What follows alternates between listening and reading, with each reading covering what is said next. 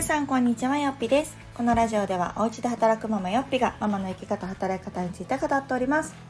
えー、今回はですね非常にあのー、私がテーマとして掲げている生き方働き方に通ずる素晴らしい絵本をご紹介したいなと思います、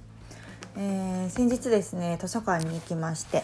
えー、ある本と出会ったんですね。でその本っていうのが世界で一番貧しい大統領のスピーチという絵本です。皆さんご存知でしょうか？私はですねこの本も結構前もう何年か前に読んだことがあってその時もいやすごいいい本やなと思ってて。でもそれも買ったわけではなくなんだろう本屋さんで出会ったのかな。でまた数年経って今回図書館で再び出会ったので借りてきました。でまた読んだらねやっぱりいいこと書いてるなというかなんかこう私の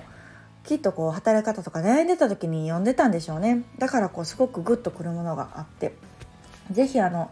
皆さんにもというか今のこの日本とか社会とかも世の中の現代を生きる人たちにぜひぜひ読んでほしいなと思う絵本なのであのご紹介したいなと思います。で、まあ、このタイトルだけを聞くとね世界一あ世界で一番貧しい大統領のスピーチと聞くとん？一体何の話なんだろうって思うかもしれませんし大統領なのにえ貧しいのって感じる方もいらっしゃるかと思いますが、まあ、ざっくりですね概要を言うと、えー、この大統領がですね、えーと、リオブラジルのねリオデジャネイロ言えてるかな？リオデジャネイロ。でこの会議が開かれた時に、え登壇されていた方で、えー、ムヒカ大統領という方ですね。でその方のスピーチを絵本にしたものになります。そのスピーチが素晴らしくってっていうようなあの発端なんですけれども。じゃあどんなスピーチをしたのかというとですね。この方は、まあ、大統領にもかかわらずあの贅沢な暮らしをしてないんですね。でお給料の大半をね貧しい人のために寄付をしたりとか大統領のためのお家に住まずにあの町から離れたね農場で奥さんと暮らしてたりとかあとは車とかも自分で運転してたりとかっていうなんかこう他の国の大統領っぽくないすごくこう庶民に寄り添った、まあ、大統領ということで、まあ、あの世界一貧しいというふうにタイトルをつけられてるんでしょうけれども、まあ、その方の、ま、考え、ま、どうしてこういうふうなことを生活をしているかっていうようなものをスピーチされていてそれをまとめた絵本になります。ですごく私が衝撃を受けたというかあなんかすごくこれが軸なんだなっていうメッセージを読ませていただくと、えー、貧乏とは少ししか持っていないことではなく無限に欲がありいくらあっても満足しないことですと。で人類の幸福とは何かっていうものをこう問いかける絵本ですっていうふうに紹介されててなんかこの一文だけでも結構私はぐさっとくるというかなんかすごく当時、うん、考えさせられたんですね。まあ、当時私も専業主婦でこう働き方に迷っていたっていう時に何かこうあれもしたいこれもしたい本当によくあったんですけれどもでもこの少ししか持っていないことじゃなくってこう無限に欲があっていくらあっても満足しない状態っていうのが、まあ、貧しいというふうに定義されていてあなるほどなというふうに感じました。でこの絵本の中に書かれているのは、まあ、その今の現代というのはどんどんこう発展を目指して便利な世の中に、まあ、なってきてますよね。でもっともっと便利にうん、楽にっていう風にまあ、発展していっているがゆえに環境の破壊だったりとかあとは人の人生っていうものがあれ本来それって幸せな生き方なんですかっていうところがなんかずれてきてないですかっていうような話なんです。でこの本来人はこう豊かになるためにとか幸せになるために生きてきたはず、うん、人生を生きるはずなのにもっともっとあれも欲しいこれも欲しいでもっとこう便利に発展的にっていうので酷使してあっという間に人生が終わってやしませんかっていう話なんですね。で人生っていうのは本当にこう短くてあっという間で命より大事なものはないともう基本的なものは命だと。なのに必要以上にものを手に入れようとして働き詰めに、ね、なってもう人生仕事みたいな仕事仕事仕事仕事みたいな感じで早々に命が尽きてしまったらどうですか？っていう投げかけがあるんです。で私たちはやっぱりこの発展するために生まれてきたわけじゃないですよねと。うんでもっとあれが欲しいこれが欲しいってなってくると結局はその満足しない状態今の現状私たちの生活ってまあまあ豊かだと思うんですね。うんまあ、食べ物に困らなかったり、え戦争がね今すぐあるわけでもないとかなんかこう日常の生活がまあまあそこそこ当たり前に暮らしてるっていう世の中食べ物がね、あのー、奪い合うっていうこともないじゃないですか。でほとんどの方がまあ暖かい家に住んでとかっていうのができている状態にもかかわらずそれでも足らない足らないで、えー、もっともっとっていうような風にまあまあね人間はそうなりがちですよねと。でもそれは欲深さの妖怪っていう風に書かれてて。うん。なんかこうもしかしたら今のこの現代人っていうのはこの生き方が危機に陥ってるんじゃないかとまで書かれてるんですね。生き方が危機に陥ってるって結構ドキッとしないですか？うん、なので別にあのもっともっとこう発展的なのが良くないよっていうような本っていうわけではなくってそうじゃなくてもっともっとこの初心に戻りましょうというかなんかこの面白いなと思った例がこの大統領の国っていうのはもう農業が結構盛んででそれを主にしているんですけれどもこの1日6時間働いたらまあ普通の生活はある程度遅れますよっていうなんかこう試算が出たらしいんですね。でまあ1日24時間あって6時間働いたらいいと。で残りの時間がじゃあ今までよりきっと増えてますよねもっとこう自由な時間が増えましたよねってなっていたのに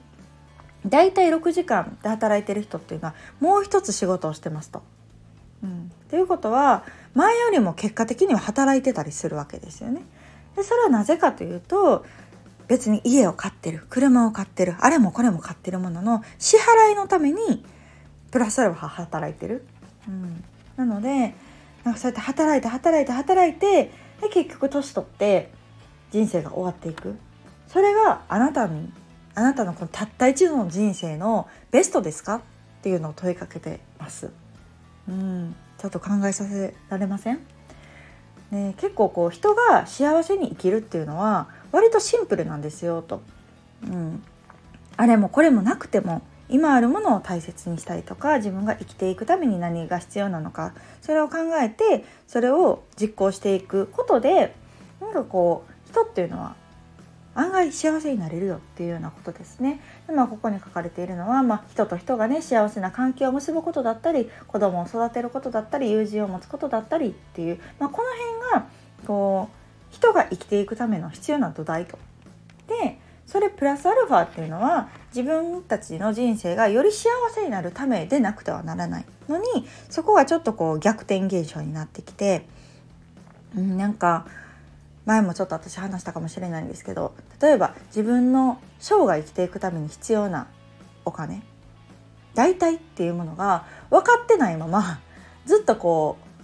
ううん不安お金が足りないっていう不安に襲われてとにかく働き詰めこの30代40代っていうのは一番こう仕事も乗りに乗る時だけれども子育てもあったりとか、うん、自分の人生っていうのの一番こう体も動けて、うん、あれもやりたいいろんなことができる年代にもう仕事仕事仕事仕事ばっかりであっという間に506070、うん、気づいたらもう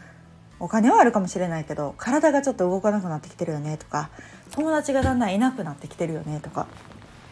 仕事がなくなったら自分に何が残るんだろうかみたいな人生っていうのはやっぱりちょっとこう寂しいですよねっていうのを感じるんですよね。うんなのでその本当に必要なものっていうのを知らない状態で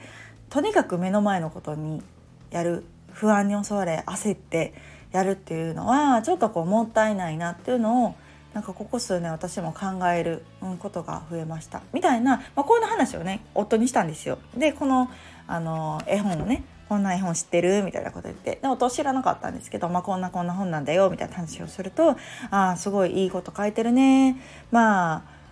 あの樽を知るってことやな。って言ってて。なんかその一言にすごくね凝縮されてたんですよね。樽を知る。自分に